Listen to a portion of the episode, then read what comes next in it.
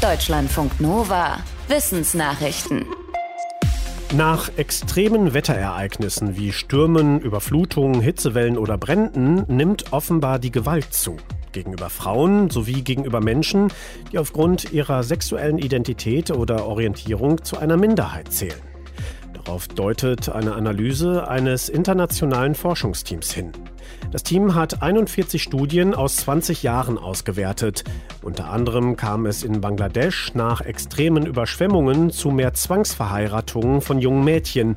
Vermutlich, weil kinderreiche Familien auf diese Weise ein Kind weniger mit Nahrung zu versorgen hatten.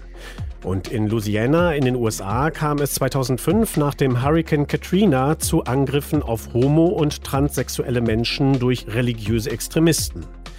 Das Forschungsteam wertet seine Ergebnisse als Hinweis darauf, dass sich Extremwetter im Rahmen des Klimawandels auf Schwache in der Gesellschaft besonders drastisch auswirken.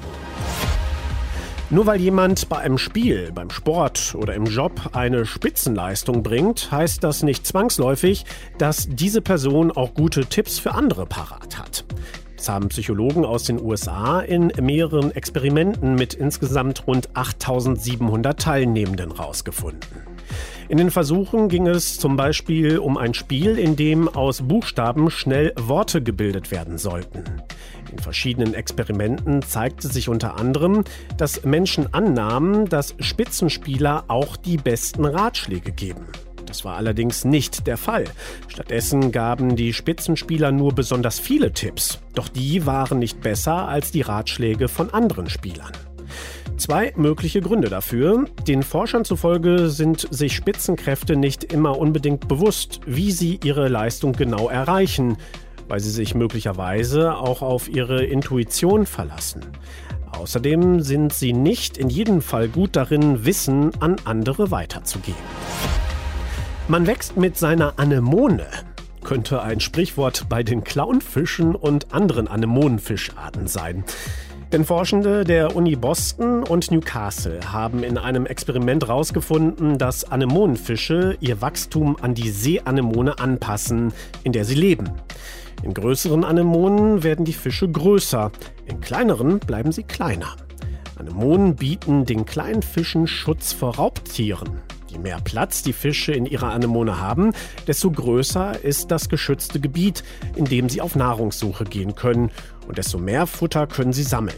Darum ist es ein Vorteil, nicht zu groß zu sein.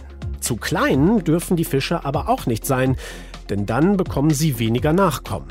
Als nächstes wollen die Forschenden herausfinden, woher die Fische überhaupt wissen, was die passende Größe für ihre Anemone ist. Möglicherweise gibt die Anemone ihnen dazu biologische Signale. Extreme Hitze, extreme Wassermassen. Die Kosten für den Klimawandel gehen in Deutschland mittlerweile schon in die Milliarden. In einer Untersuchung im Auftrag des Bundeswirtschaftsministeriums ist von jährlich im Schnitt 6,6 Milliarden Euro die Rede.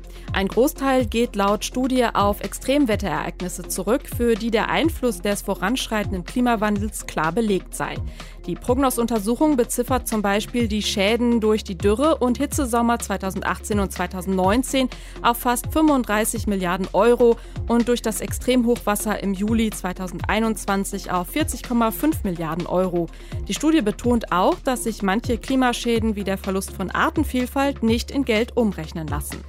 Je nach Ereignis betreffen die Klimaschäden ganz unterschiedliche Bereiche, Hitze und Dürre zum Beispiel die Land- und Forstwirtschaft, aber auch Industrie und Gewerbe, weil Menschen in der Hitze weniger produktiv arbeiten. Flutschäden betreffen dagegen vor allem Privathaushalte. Was passiert im Gehirn von Musikerinnen und Musikern, die gemeinsam im Duett spielen? Das haben Forschende des Max-Planck-Instituts für Kognitions- und Neurowissenschaften in Leipzig untersucht. Sie haben in Kooperation mit einem Klavierbauer ein ganz spezielles Instrument entwickelt. Das kann nämlich von Pianistinnen und Pianisten gespielt werden, während sie in einem Magnetresonanztomographen liegen. Dadurch bekommen die Forschenden einen Einblick ins Gehirn, während musiziert wird. Die Forschenden ließen 40 Menschen, die seit Jahren professionell Klavier spielen, kurze Musikstücke einüben. Dann mussten die Pianistinnen und Pianisten mit einer anderen Person im Duett spielen. Es zeigte sich, dass die Musikerinnen und Musiker jeweils die Stimme ihres Partners im Kopf mitspielten. Sie konzentrierten sich nur dann stärker auf sich selbst, wenn es zwischen beiden Stimmen rhythmische Abweichungen gab.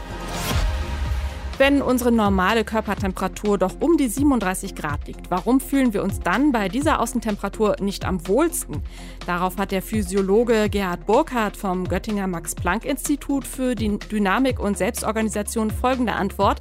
Wir mögen es kühler, weil der Mensch ständig zu viel Wärme produziert. Da Herz, Gehirn und Stoffwechsel im Dauerbetrieb sind, produzieren wir mehr Wärme, als für die Aufrechterhaltung der Körpertemperatur nötig ist. Das ist zwar bei Kälte nützlich, denn die Überschussproduktion garantiert, dass wir genug Energie zum Wärmen haben. Doch wenn es wärmer ist, müssen wir die überschüssige Wärme loswerden. Und dieser Austausch mit der Umgebungsluft klappt immer schlechter, je näher die Außentemperaturen an unsere Körpertemperaturen ranrücken. Dann müssten wir schwitzen, was wieder Energie verbraucht. Deswegen fühlen wir uns bei deutlich unter 37 Grad am wohlsten. Deutschlandfunk Nova